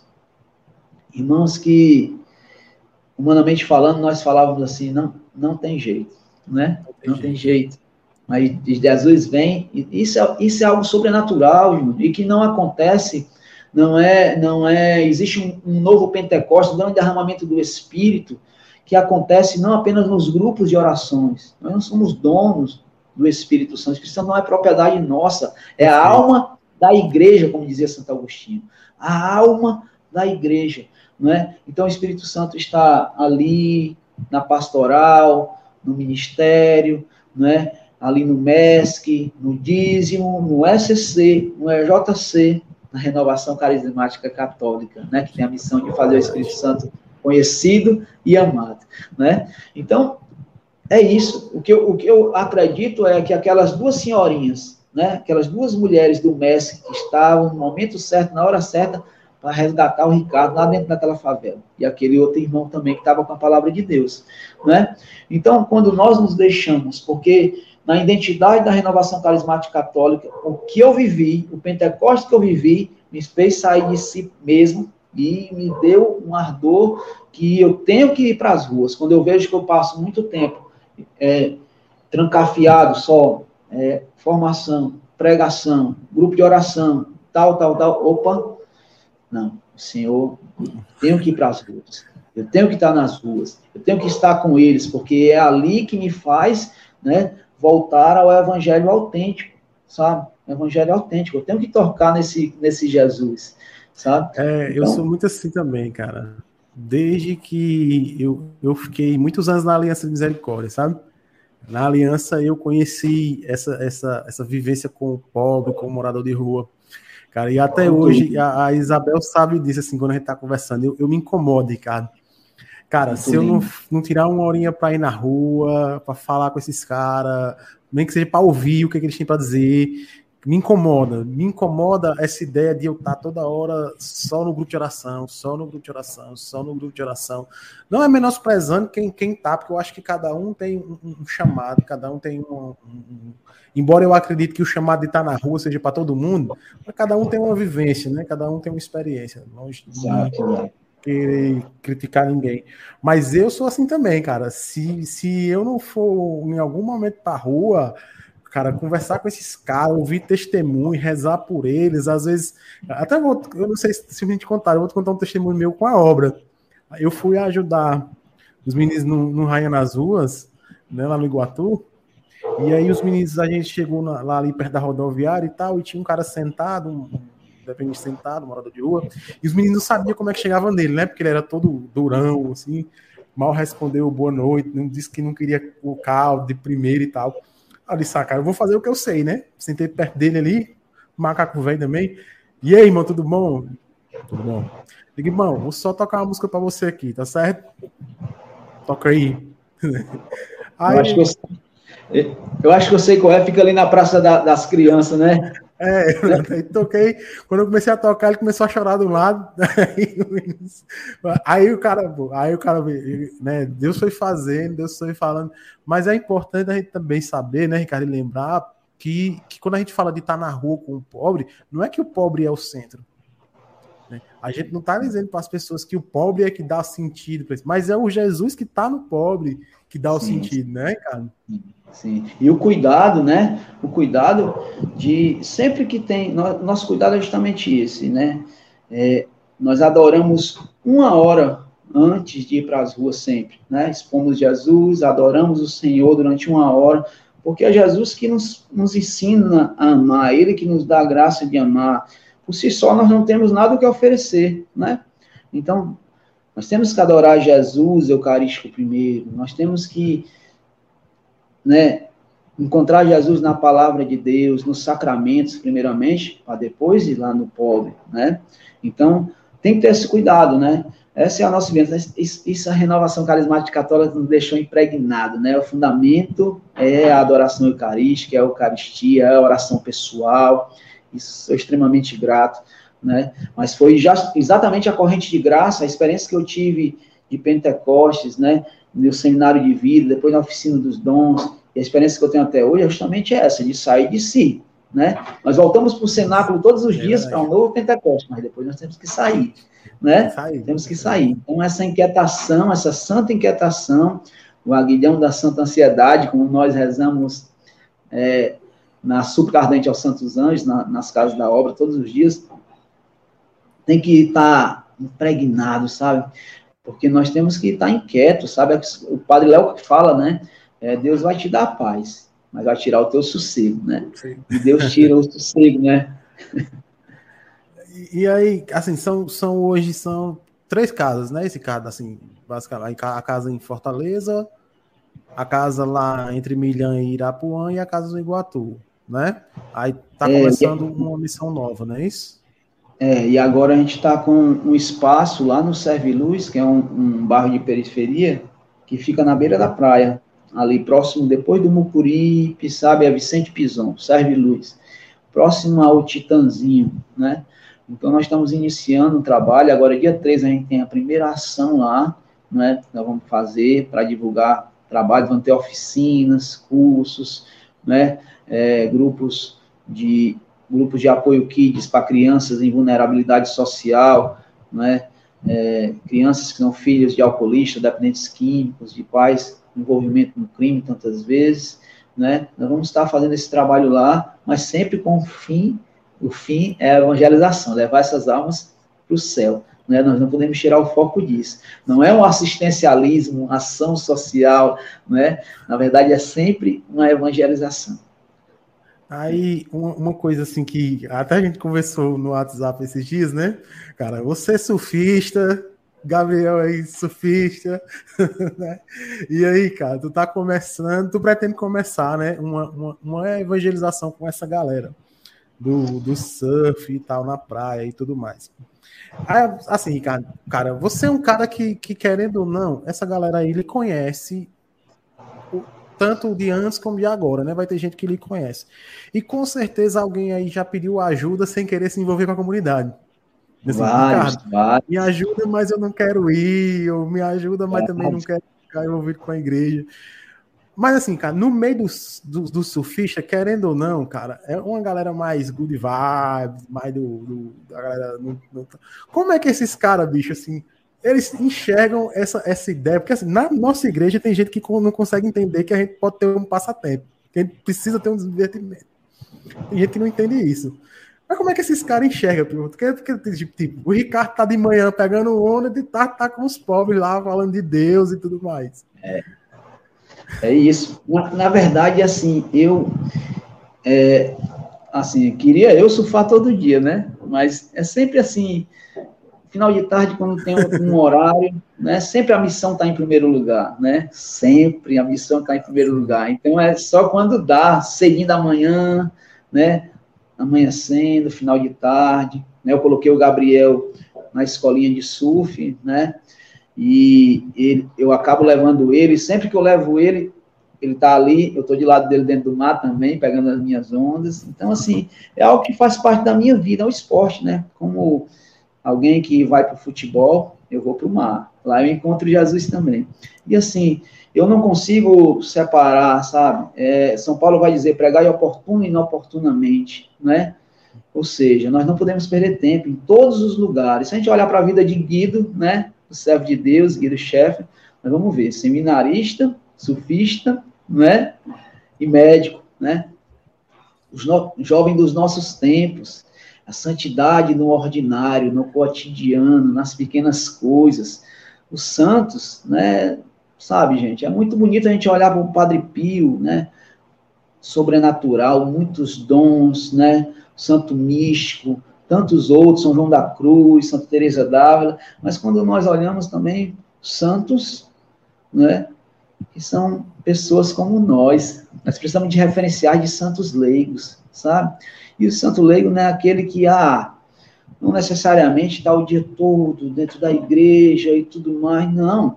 Eu sou casado, tenho três filhos, levo meus filhos para o colégio, né? Tenho a minha vida familiar e tenho um esporte que eu amo, que é o surf. Eu encontro Jesus também no mar, rezo, né? Evangelizo, não perco tempo, viu, gente? Não perco tempo.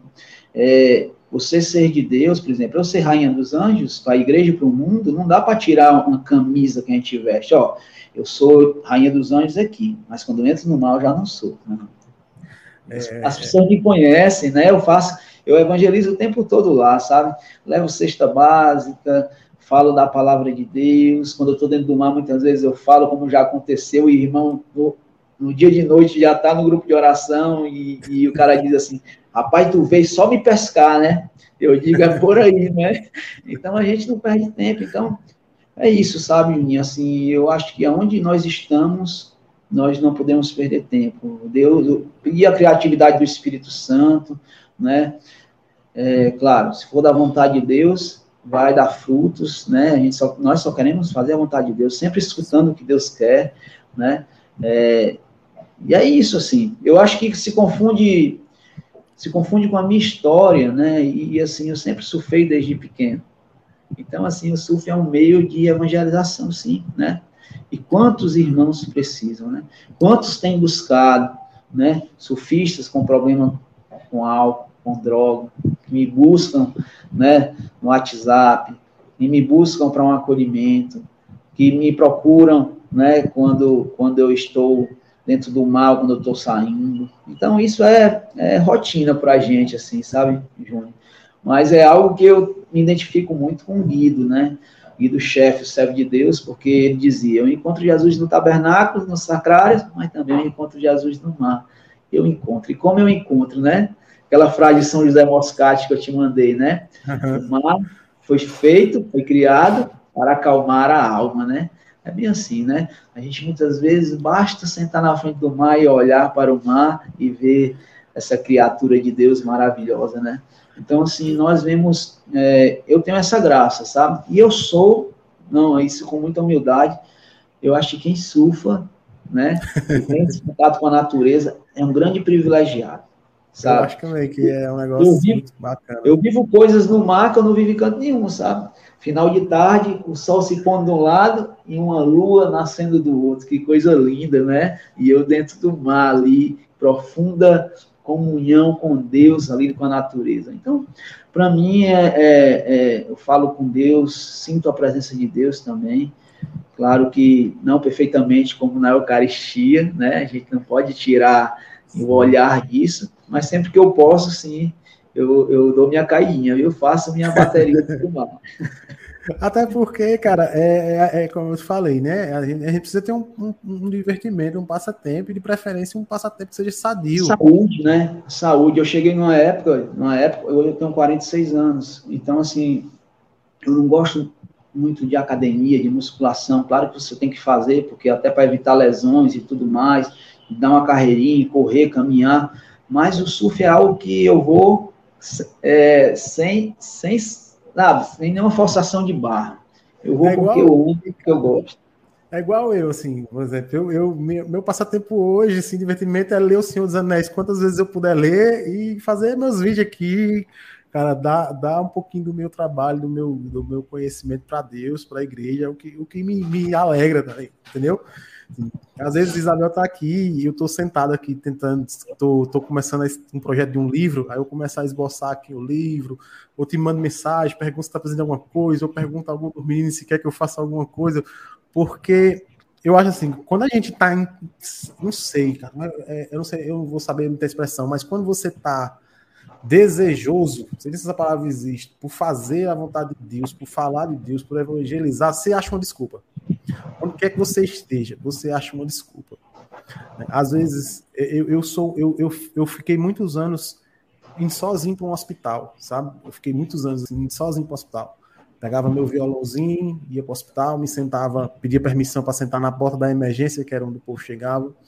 E eu fiquei muitos anos só tocando violão na porta do, do hospital, Cara, e quantas pessoas assim chegavam chateada, triste, porque sei lá, o familiar tá lá, acabou de sofrer um acidente, familiar tá internado, e, essas pessoas falavam de Deus, per perguntavam, partilhavam, davam testemunho. Às vezes é só uma desculpa que você precisa ter para você fazer alguma coisa, né, Ricardo? Os, às, vezes, às, vezes, surfar, beleza, eu sei que surfar é o esporte que você gosta, surfar é seu divertimento e tal, mas às vezes também o surfar é uma desculpa né? Às vezes o cara tá ruim lá e só de te ver com a prancha na mão, ele já encosta e diz: Ei, bicho, é. vamos conversar aqui um minutinho antes de tu cair. Né? É, é né? exatamente. É. Deus, ele usa, é, nos usa de várias formas, né? E assim, é, nós precisamos. É, eu me lembro de Dom João, né? Eu tive uma época, Dom João, quando foi bispo de Iguatu, né? E eu me lembro que eu estava no carro com ele ele me falou dos novos aerópalos, né? E aí, quando eu, quando eu, eu lembro do mar, né? Quando eu estou surfando, eu vejo isso, é algo, é algo que muito, é um, é um campo de missão enorme, né? Entende? E que a Igreja Católica precisa abraçar, abraçar isso, né? Porque quantos filhos da igreja estão ali no kitesurf, surfando e tudo mais, e aquele ambiente ali, ele é propício para a evangelização, para o anúncio do evangelho, para tornar Nossa Senhora conhecida, amada, mas também é ofertada várias outras coisas, né? É tem a ociosidade, tem a droga, isso nós não podemos negar que tem, mas hoje muito menos, sabe? Então, é, eu volto a dizer, é um, é um esporte olímpico, são, são os jovens, são atletas, pessoas extremamente saudáveis, mas tem a outra parte também, né? Então nós precisamos estar lá também, sabe? Anunciando, porque nós podemos ter tudo. Se nós não temos Jesus, nós não temos nada. É verdade. Aí, Ricardo, voltando aqui para a comunidade, que eu vou fazer você falar dessa, da comunidade, por conhecer essa beleza que é a missão da, da Rainha dos Anjos, cara. Hoje, tu sabe dizer quantos membros a comunidade tem já consagrados ou fazendo esse caminho de processo de entrada na comunidade? Nós, nós somos poucos, né, Júnior? Assim, nós somos poucos, nós somos uma comunidade pequena, né? É, nós somos 18 consagrados, né? Só 18, nós não temos pressa, sabe, com isso. Nós, nós acreditamos que tem que ficar realmente quem é a Rainha dos Anjos, encontrar o seu lugar na igreja, essa é a busca, encontrar o seu lugar na igreja, ser feliz, né? Ser feliz no sentido que eu digo assim, porque quando nós encontramos o nosso lugar na igreja, nós somos extremamente felizes, né? Porque nós estamos dentro da vontade do Senhor. Então, assim, nós não queremos é, é, sentimento de posse com ninguém. Quando nós vemos que alguém está em crise na vocação dentro da obra, nós conversamos, nós acompanhamos. A gente vê que o irmão está sabe disso? Não, então, é, reze, vamos ver se o irmão entra em discernimento e vê que não é o seu lugar, cara, continua sendo amado do mesmo jeito, sabe? Vai continuar fazendo parte da nossa família, sabe? Porque nós somos igreja católica apostólica romana, então a gente apenas nossa oração é para cada um se encontre e encontre o seu lugar na igreja, porque um homem encontrado, uma mulher encontrada é uma bomba atômica na mão de Deus, né? Eu tenho que saber quem eu sou, né? Quem eu sou no seio da igreja, né? Então, quando eu sei, eu me encontrei com o Senhor, né? E deixei ser encontrado por Ele, quando eu tive esse encontro, eu sei quem eu sou, né? Então, é preciso isso. Isso muitas vezes não é de uma hora para outra, é durante uma caminhada, um caminho formativo, um itinerário vocacional. Então pode ser que o irmão muitas vezes misture os sentimentos, até se consagre, né? E depois, em algum momento, perceba que não é aquilo. E nós estamos ali também para abençoar, para estar juntos, sabe? Eu acho que é isso, né? As almas não são nossas, são de Cristo, né? Então nós não temos essa coisa, pô, ah, é, sabe, claro, a messe é grande, os operários são poucos. Quanto mais filho vier para essa vocação, quanto mais irmãos estiverem aqui para somar conosco, maravilha, né? Mas se eu não for, se eu estiver no lugar errado, eu vou matar e vou morrer. Já estou isso de mim. Eu vou morrer espiritualmente e eu vou matar também espiritualmente. Então, eu tenho que estar no meu lugar, no meu lugar dentro da igreja. Então, por isso nós somos poucos, nós caminhamos, não é? claro que hoje é, nós vemos que toda comunidade passa por uma purificação, né, Júnior? Então, nós vemos que há algum tempo nós vemos que nós temos é, sido purificados, assim, né? E que o Senhor tem nos formado nisso, sabe? Nos formado nisso. E ontem mesmo na formação nós falávamos, sabe? É, onde está. Sempre eu misturo, viu? Onde está o teu coração, está o teu tesouro. Onde está o teu tesouro, está o teu coração. Qual é o certo, Juninho? Onde está o teu coração, também está o teu tesouro. Né? Então, nós podemos né, inverter também. Então, onde é que está o teu coração? Onde é que está o teu tesouro, né? Então, assim, se, se em algum momento da minha história a pérola do carisma, né, me surpreendeu, né? É, e eu descobri essa pérola, né? E, e, vi que esse é o meu lugar dentro da igreja, glória a Deus. Mas se, se a obra for só aquele lugar de encontro com Deus, nos grupos de orações, ou que o irmão passe, faça uma experiência na vocação, depois vá é, para um grupo de oração, ou para ou uma pastoral da igreja, ou para um seminário. Cara, glória a Deus, isso é a nossa felicidade, porque o irmão não se perdeu, ele está dentro da igreja, né? Então, a gente só não quer perder para o diabo, né? Mas, é, se for para continuar a caminhada, meu irmão, a gente fica feliz demais. Então, assim, nós temos aprendido com isso, sabe? Então, assim, temos vocacionados, temos, eu não tenho números agora, né, mais consagrados, nós somos só 18, né? Somos um pequeno Mas, embrião, como nós falamos, né? Mas, Mas Jesus, Jesus Evangelho chegando em quatro cantos do mundo, né? Jesus começou com uma, uma reca, ficou só 12, né?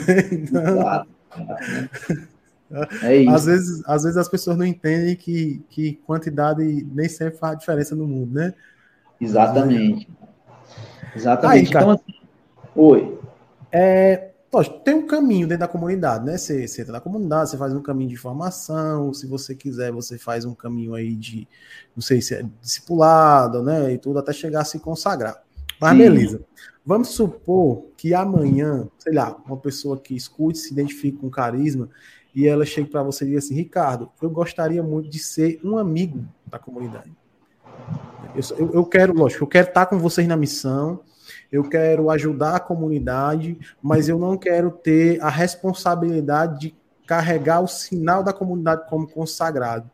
Sim, sim. Pode, pode, claro.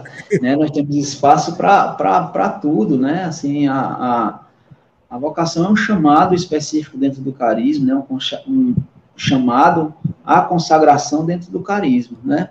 Mas nós temos voluntários, colaboradores, amigos da obra, né? Então, isso é, é a riqueza, né? A gente não consegue fazer, por exemplo, dia 13 nós vamos ter uma, uma ação, né, lá no Serve Luiz. Então, nós vemos que a maioria dos que vão estar lá vão ser amigos da obra, voluntários, pessoas que nós encontramos no caminho. Vai ter enfermeiros, vai ter psicólogo, advogado, né? vai ter podólogos, vai ter vários cabeleireiros, vai ter várias pessoas, alguns da obra, outros não, outros são apenas amigos, né? Então, assim, membros e amigos. E a, e a igreja é justamente isso. Quantas vezes a gente pede socorro ao grupo de oração tal, no Ministério de Música? Quantas vezes a gente pede socorro na comunidade irmã, em alguma coisa, em alguma formação? Por exemplo, sábado agora eu tive dando uma formação para uns irmãos de uma comunidade também, irmã nossa. Então, assim, a gente vai se ajudando. Isso é ser igreja, né? É, eu, eu acredito que essa é a riqueza, sabe? Então, assim, é, claro que pode, viu, Juninho? Entre em contato com a gente, quem quiser, sabe, colaborar, né? E visitar a comunidade, conhecer mais de perto, grupo de oração, fazer um momento de adoração conosco, conhecer os filhos acolhidos, os missionários, né? Ir para as ruas com a gente também, né? Vai ser é, uma alegria. Eu digo isso porque é importante que, que, que, que, todo mundo saiba, porque às vezes a pessoa tem uma ideia de que, não sei, talvez porque seja uma realidade hoje que a gente vê, que o fundador às vezes é tão inacessível. E eu digo para vocês, com todas as letras, que o Ricardo é a pessoa mais acessível que eu conheci nesse meu caminho de, de comunidades como fundador porque que às vezes a pessoa até se sente intimidada, né, de entrar em contato, de, de, de, de, ah, vi o Ricardo em tal canto, não vou chamar porque o Ricardo é fundador e tal. É, às vezes as pessoas trazem isso com elas, né, Ricardo? Porque às vezes você, você, você com certeza já viu isso e infelizmente é uma realidade. Às vezes o cara ele se colocou num, num lugar que não é dele. É. E as pessoas ajudaram também a colocar ele lá. Não estou colocando a culpa só nele, não. Porque a, a, pessoa se colocou num altar porque outras pessoas foram lá e colocaram ele. Né? E aí ele não quer mais descer. Porque ele acha que o lugar dele é ali. Para chegar nele, tem que passar pela secretária, pelo cachorro da secretária, pelo boneco da secretária, para marcar Sim. uma hora para chegar nele. Eu sei que todo mundo tem obrigações. Por exemplo, eu sei que você, como fundador da comunidade, tem obrigações com a comunidade. Tem obrigação. Lógico, todo mundo. É, é importante que você esteja cuidando da, do espiritual da comunidade, mas a, a, comunidade, como qualquer outra coisa no mundo, tem contas a pagar, Sim. tem casas a manter, e tudo isso tem que passar por você.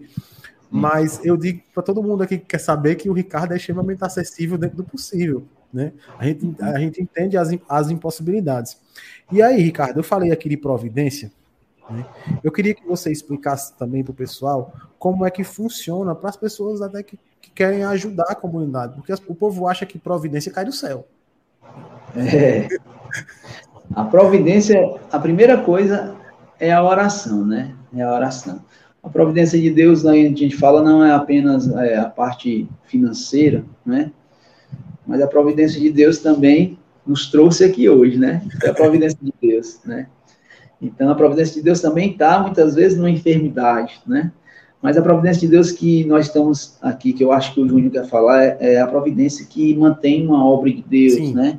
Porque nós estamos aqui é, com, com deveres, né? Nós temos obrigações a cumprir, né? Aluguéis, luz, né? água a pagar, né?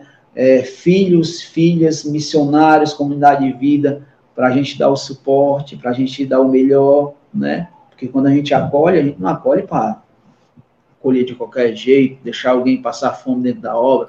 Aí vem medicamento, vem combustível de carro, vem passagem de missionário, passagem de um filho que desiste, de um, de um irmão de rua que é acolhido, a gente precisa mandar. Por exemplo, nós temos um missionário aqui e outro acolhido que chegaram agora antes de ontem aqui em Fortaleza, porque veio para perícia, para um advogado, para depois retornar. Então, tudo isso é gasto, né? Então, a obra de Deus, ela, ela, ela precisa, né, é, de pessoas. Então, a primeira coisa é a oração, né? Como a obra é algo que nasceu no coração de Deus, né? Nós temos que mover o coração de Deus através da oração. Então, a oração, ela abre as preciosas comportas do céu, né? O coração de Deus. Nós costumamos dizer, o nosso Deus é o Deus do ouro e da prata. Mas Deus ele só vai fazer aquilo que nós não podemos fazer, né? Tem uma parte nossa aqui. o catecismo da Igreja Católica vai dizer que a graça de Deus necessita, precisa da cooperação humana, né? Ou seja, muitas vezes eu acho que é só rezar. Para algumas comunidades, gente, é só rezar, né? Em alguns momentos é só oração. Nós não temos o que fazer, vamos só rezar. E aí daqui a pouco chega, né, um, uma, uma, providência ali, ou nós temos visto isso durante anos, né? Coisas simples. Olha só, quando as meninas estavam lá na casa Manaim, lá a gente estava lá, é, lá e as meninas disseram, poxa, a gente queria fazer um bolo, mas não tem leite. Apareceu um senhor no jumentinho dele lá, deixou umas garrafas PET cheias de leite, ninguém nunca mais viu esse senhor, né? Então, a providência de Deus, a gente contempla esses cuidados de Deus, não é nas coisas grandiosas, quando a gente consegue um carro de doação, como nós já ganhamos anos atrás, uma Kombi de doação, né? a gente vê isso, a providência de Deus, claro. Quando a gente é, vê uma doação maior em dinheiro chegando em algum momento, como um caminhão, nós falamos, estamos precisando de cadeira, parou um caminhão certa vez na frente da casa, desceu um bocado de cadeira, deu para o grupo de oração todinho, cadeiras novas. Até hoje a gente não sabe quem foi que mandou, né? Nós vemos, mas a gente também vê, não, não passa desapercebido os pequenos detalhes do dia a dia, a divina providência do, do irmão que está ali e, olha, eu só tenho 30 reais, só tenho 10 reais, só tenho isso aqui. Então, a, a milagre se dá na partilha, sabe? Então, nós, nós contemplamos a manifestação do, do, amor de Deus através dos amigos da obra, dos benfeitores, né? Daqueles que percebem que por trás dessa evangelização do irmão que está sendo acolhido tem muitas obrigações, tem os membros de comunidade de vida, tem os acolhidos, as acolhidas, tem, tem os aluguéis, tem a energia elétrica, tem, tem, tem os medicamentos, são tantas as coisas, né? tem, sabe o que? A ração dos animais, né? Tem a manutenção das casas, tem a construção dos três dormitórios da capela lá, em, lá na Casa Manaim, né? Tem uma casa que nós estamos, hoje foi religada à luz, né? A casa que nós estamos abrindo. Tem a reforma lá no Centro Social, no Serve Luz, que nós estamos iniciando também. Então, gente, são muitas coisas. Então, a gente é, a gente precisa sim da ajuda, né? E Deus ele ele tem manifestado o seu amor através de muitos irmãos que têm sido tocados por Deus, né? Então assim o que eu digo é venham conhecer de perto, né? Porque só se ama aquilo que se conhece, né? E são tantas as coisas que têm surgido através de né, enganos, né, pessoas que têm se dado bem através da evangelização. Sim, acontece isso, sim, nós sabemos é disso, né? É, escândalos, né? Mas quando você se aproxima de uma obra e, e conhece de perto é, aqueles que estão na frente, né, os missionários, como nós vivemos, né, o que nós somos, né, eu vim de, vim de ver, né, ver, vem ver de perto, vem conhecer, então aí eu acabo me comprometendo, Muitas vezes eu venho para ajudar financeiramente, venho conhecer e acabam me engajando. Às vezes entrando até na vocação, sendo mais do que um amigo da obra, né? Um filho dessa vocação. Então, é isso, sabe? Eu não sei se eu acabei falando várias coisas não, ao mesmo tempo, é se respondi, né? É, é isso mesmo, porque, porque é, é como eu digo, toda obra tem que ser mantida materialmente. E, e, infelizmente, infelizmente, as pessoas às vezes não entendem ou desconfiam justamente pelo que tu disse, né? Às vezes tem o um cara, em todo lugar acontece, infelizmente. Tem um cara que, que enriqueceu com isso aí e a gente. O que, que a gente faz? A gente procura gente que está fazendo um trabalho honesto. Sim. É, é o que eu digo para todo mundo. Se você se decepcionou porque ajudou fulano e acha que fulano está dando um destino diferente do que ele disse para o seu dinheiro, procura outra comunidade, procura outra missão vai ser dizimista, dá um jeito aí para colocar essa, essa sua ajuda em alguma coisa que seja útil, né? Exatamente, exatamente. É isso mesmo. Porque é, é triste que acontece, mas infelizmente acontece, né? E aí, Ricardo, uma coisa que a gente não falou, que eu esqueci, mas eu lembrei agora, foi da casa feminina, aqui no Iguatu, das meninas. Porque, embora o povo ache que não, as meninas são bem complicadas de você lidar, né, Ricardo? Porque tem, são feridas femininas são mais complexas, até porque é, a mulher, infelizmente, ela também está, principalmente na rua, na, na, situação de rua, ela está sujeita a coisas bem complicadas, não é isso? É, é verdade, é verdade. É, nós acolhemos 10 mulheres, 8 mulheres, é o que vale a 30 homens numa casa masculina. Porque as mulheres sempre tem um na TPM, né? As mulheres, todo, todo mundo chega prostituído, né? Extremamente machucado, desordenado, né? É uma desordem na sexualidade, tanto o homem como a mulher. Mas a mulher, o homem entra no crime, se prostitui também, mas a mulher, o, o corpo vira moeda de troca na rua, né? Então elas chegam muito machucadas, muito feridas, a maioria sofre abuso, né, dentro de casa e fora. Esse é o histórico, né, que nós temos. Então assim, as mulheres elas se aprofundam mais. A mulher ela é assim, sabe, gente, é é muito difícil, mas é muito muito lindo você ver como Deus trabalha é. nessas mulheres, né? O levantar de cada uma. A Manu é um fruto, né? Daí do Iguatu, né? Então a Manu hoje está na missão, à frente com a Natália, mas a Manu é um fruto, né? Então, assim, a Manu chegou, passou pelos nove meses, né, entrou no vocacional, está no caminho de consagração, né, mora com os dois filhos lá. Então é isso, sabe, gente? É, é, é, é exigente, né, é árduo, mas vale a pena, sabe? Vale a pena. Cara, a gente está chegando aqui mais ou menos no fim da conversa, mas eu preciso lhe fazer essa pergunta, porque assim, se você me perguntar na rua, eu tenho o testemunho que mais me pegou, assim, o cara que mais mexeu comigo, assim. Eu queria te perguntar se tu tem uma história assim, a história de vida de alguém que tu acolheu, de alguém que tu conversou, que mais te marcou, e lógico, tu pode contar também, porque às vezes é pesado demais, te envolve é. outras questões e é melhor não conversar, né? São vários, né? São vários, assim, tem muitos, né? Muitos. Mas eu estou lembrando de um, de, um, de um, menino que nós pegamos nas, na, nas ruas, ele, ele, ele não andava, ele se arrastava com um pano preto nos, nas pernas, né? E esse rapaz, ele, ele os, todos os outros irmãos que estavam em situação de, de lado dele diziam, leva, senão ele vai morrer, né? Não se alimentava mais. Nós levamos, naquela época, nós tínhamos uma casa no Aquiraz, casa São João Paulo II. E ele foi para lá, né? Primeiro acolhimento aqui em Fortaleza, mas no, já levamos para lá na mesma noite vários. Naquela época a gente juntava de dois carros e levava para acolhimento. Era uma época assim, sabe? Em que a gente via a manifestação do amor de Deus. Não que hoje nós não vejamos, mas hoje tem tanto acolhimento que os irmãos eles acabam relativizando, não valorizando. Naquela época, é, muitos deles não tinham passado por nenhum acolhimento. Então, eles, ah, eu quero ir, né? Então, a gente hoje vê alguma resistência já, né?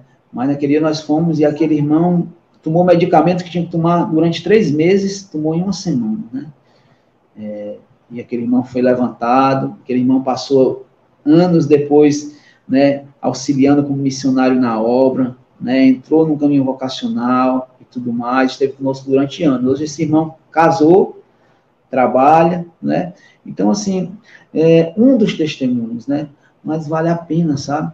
O que eu, que eu, que eu, que eu costumo dizer, sabe? Tem muitos testemunhos, muitos testemunhos fortes, sabe? E, mas quando você me falou, veio logo ele, né? Porque ele estava se arrastando, né? No chão, com as pernas podres, fedia muito, né? As pernas dele. E ele estava com pano preto, não se alimentava. Então ele foi acolhido, amado ali e, e teve sua vida restaurada, né?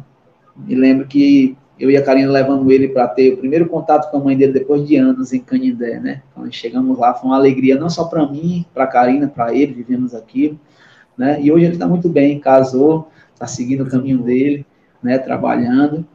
Isso é o nosso salário, né? A nossa alegria. Graças a Deus, cara. É, é, é, é muito, muito bonito e eu tenho certeza que para vocês é muito gratificante ver, ver o fruto, né, Ricardo? Às vezes, exatamente, às vezes exatamente. meninos, é. às vezes quem é mais jovem, né, que entra, que, que tá hoje, eu já tô um senhor idoso, quem é mais jovem que chega na, na, na, na, evangelização agora, não percebe essas pequenas coisas às vezes, né? Às vezes está tão ocupado com levantar a mão, chorar e cair é. no chão, que não Juninho, percebe. Deixa, deixa eu te falar uma coisa. pequenas.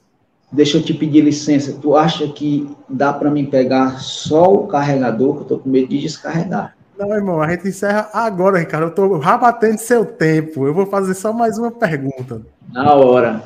Na hora. eu vou fazer essa pergunta para todo mundo, Ricardo.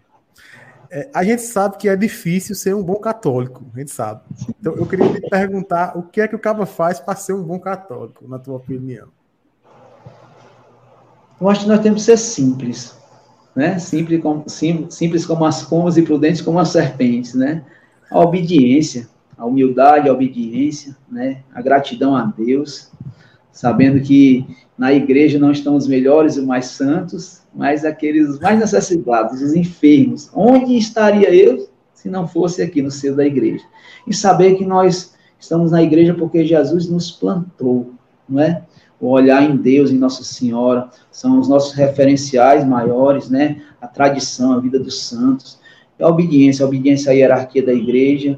E eu acredito que a obediência é sempre um martírio branco, né? Incruento, sem derramamento de sangue, mas é necessário para a nossa santificação. Então, é, muitas vezes, é, nós não entendemos, mas é preciso continuar obedecendo, né? Unido à igreja, ao Santo Padre, Papa Francisco, né? Eu sou apaixonado pelo Papa Emérito Bento XVI, sabe, Júnior? Hoje eu vi ele bem velhinho passando, sabe? Quando eu tive em Roma alguns anos atrás, ele estava lá, né? É, e assim, eu vim mais apaixonado ainda, assim, sabe? Sou apaixonado. Cada, cada papa, para mim, deixa as marcas profundas no meu coração em alguma coisa, né? São diferentes, mas são profundos todos eles. Então, assim, eu vejo a humildade, a obediência, né? E a gratidão a Deus. Porque muitas vezes nós só temos a gratidão, né? Porque quem sabe de onde foi arrancado, sabe para onde tem que ir, para onde vai, né? E a gratidão tantas vezes te faz continuar. Eu não estou sentindo nada, eu não estou entendendo nada, eu estou na cruz, né? No Calvário, no deserto, na noite escura, mas eu sei que foi Deus, né? Eu sei que Deus está comigo, foi Ele que deu a vida por mim, foi Ele que me arrancou daquela situação, que me trouxe de volta ao seu da mãe igreja. Então, é por Ele, com Ele, para Ele que eu vou, né?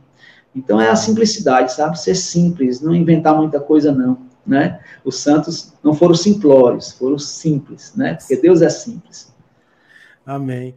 Um abraço para todo mundo, fiquem com Deus. Sigam no Instagram Obra Rainha dos Anjos, Ricardo Monte, e também segue a gente lá no Instagram, depois, arroba depois da missa. Beleza? Um abraço, Deus abençoe. Tchau, tchau.